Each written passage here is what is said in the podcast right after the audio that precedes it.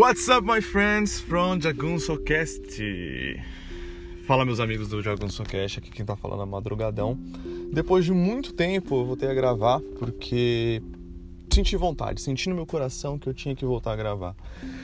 E neste episódio específico eu tô agora com um novo foco com esse programa, que é guiar você, meu caro ouvinte, para o autoconhecimento e o autodescobrimento. Por que isso? Uh, porque eu me encontrei. Eu posso dizer que eu me encontrei porque agora eu me sinto muito melhor com as minhas escolhas e muito melhor com que o estilo de vida que eu escolhi para mim. Então eu quero guiar você para esse autoconhecimento e guiar você para esse autodescobrimento de como você aceitar a sua vida e levá-la de uma maneira um pouco mais leve, vamos dizer assim, né? Bom, primeiramente, eu acho que cada um tem uma realidade diferente e você tem que adaptar isso à sua própria realidade. Qual que é a primeira parte, o primeiro passo para o autodescobrimento é o que? A solidão. A solidão. O estar sozinho, a solitude, não é aquela coisa de sad boy, querer se matar, essas coisas de louco degenerado.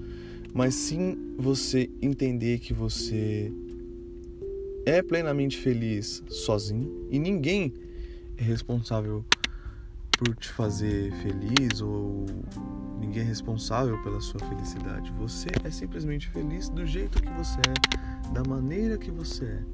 Não importa a sua aparência, não importa o seu peso. Obviamente que é muito bom que você trabalhe um pouco mais na tua saúde física, é, procurar não, não ser um obeso mórbido, porque isso não é saudável.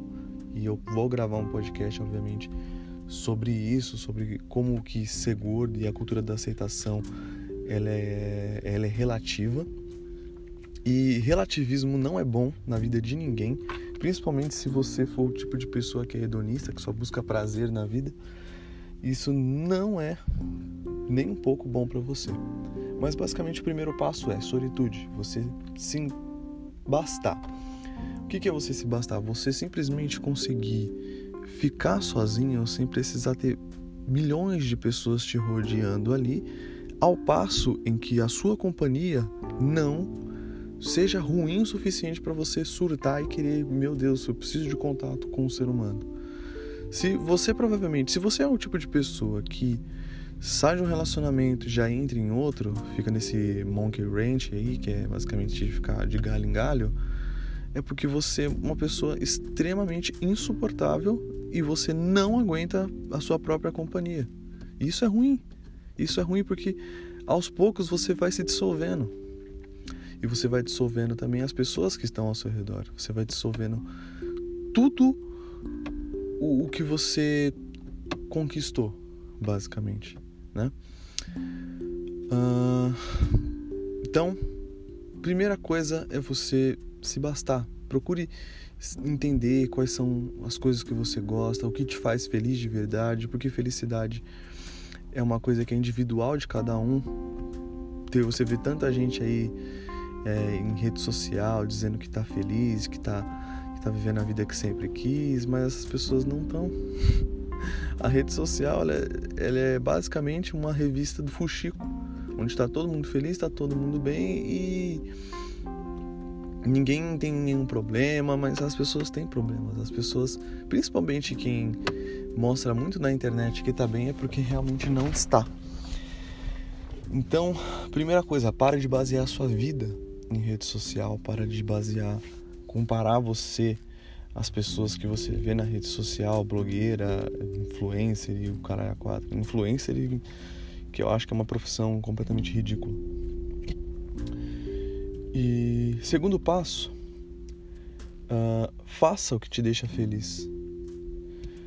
É, eu posso falar que eu, em particular, fiz um curso, uma faculdade no Brasil, do qual eu levei quatro anos para concluir e após a conclusão dela, eu comecei a trabalhar, eu comecei a ganhar dinheiro com aquilo, mas eu não estava feliz. Se eu falar que eu fui plenamente feliz fazendo o que, o que eu escolhi, que eu gastei tanto dinheiro e tanto tempo durante quatro anos, eu, tá, eu tô mentindo. Porque eu não estava feliz fazendo aquilo, eu não estava feliz é, com aquela rotina. Eu, eu acordava de manhã e falava, porra, ter que trabalhar hoje com isso, que saco. Odeio trabalhar com isso, odeio, odeio. E isso foi uma das coisas que me levou a sair do Brasil de maneira definitiva. E depois que eu saí do Brasil, que eu fui para outro país e, e comecei a, a, viver de verdade a vida que eu, que eu quero, que hoje em dia eu, eu, eu, moro, eu moro sozinho, eu pago minhas contas, ninguém enche meu saco, ninguém. Eu tenho alguns amigos, eu tenho algumas pessoas do meu convívio, mas ninguém enche o saco. Eu simplesmente tive o meu meu start point, assim, agora eu estou começando a viver Agora estou começando a viver, agora que eu vou começar a conquistar as coisas da minha vida. Porque no Brasil eu me via numa, numa profissão boa até, não era uma profissão ruim, eu não ganhava pouco. Não, mulher, eu ganhava pouco pro tanto que eu me dediquei e pro tanto que. e pra. o grau de dificuldade, de dificuldade técnica que a minha profissão exigia, eu ganhava muito pouco. É, e isso me fez abrir os olhos de que aquele país é um país falido, que as pessoas que ganham dinheiro lá são as pessoas são as mesmas, são sempre as mesmas pessoas que ganham dinheiro lá e são sempre pessoas que basicamente é muita falcatrua. Você tem que fazer muita falcatrua e muita coisa errada para você conseguir prosperar naquele país. E eu não quero isso para mim.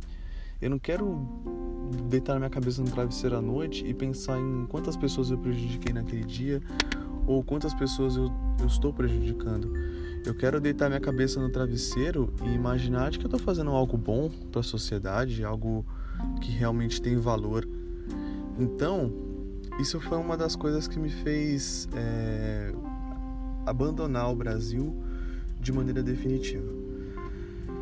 E Bom, arrependimento disso não tenho, até mesmo porque tem muita gente que me pergunta, né? Até mesmo amigos que.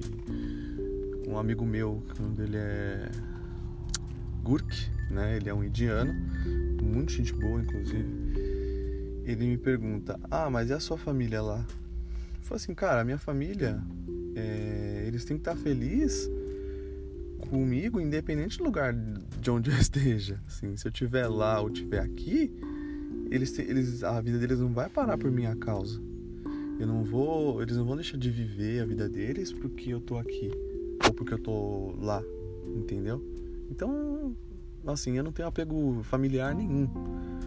Porque eu tenho muito mais apego à minha vida, apego é, a mim mesmo do que com os outros por assim dizer, né? E acho que o terceiro passo para o autodescobrimento é você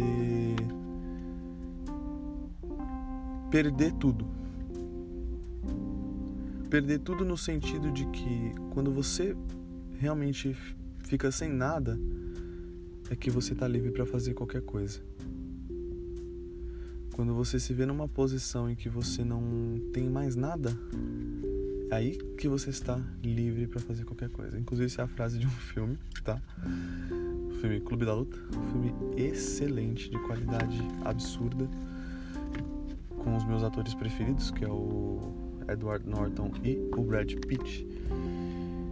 Então, galerinha, é, espero que cada um de vocês tenha uma boa jornada no autodescobrimento, que vocês entendam quem vocês são e qual o seu propósito no mundo.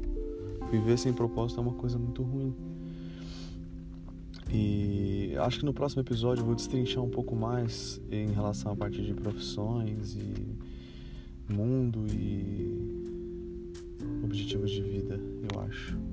Enfim, acho que é isso que eu tinha para dizer e até um próximo episódio nesse podcast maravilhoso que você ama e recomenda para as pessoas. Amém e até mais.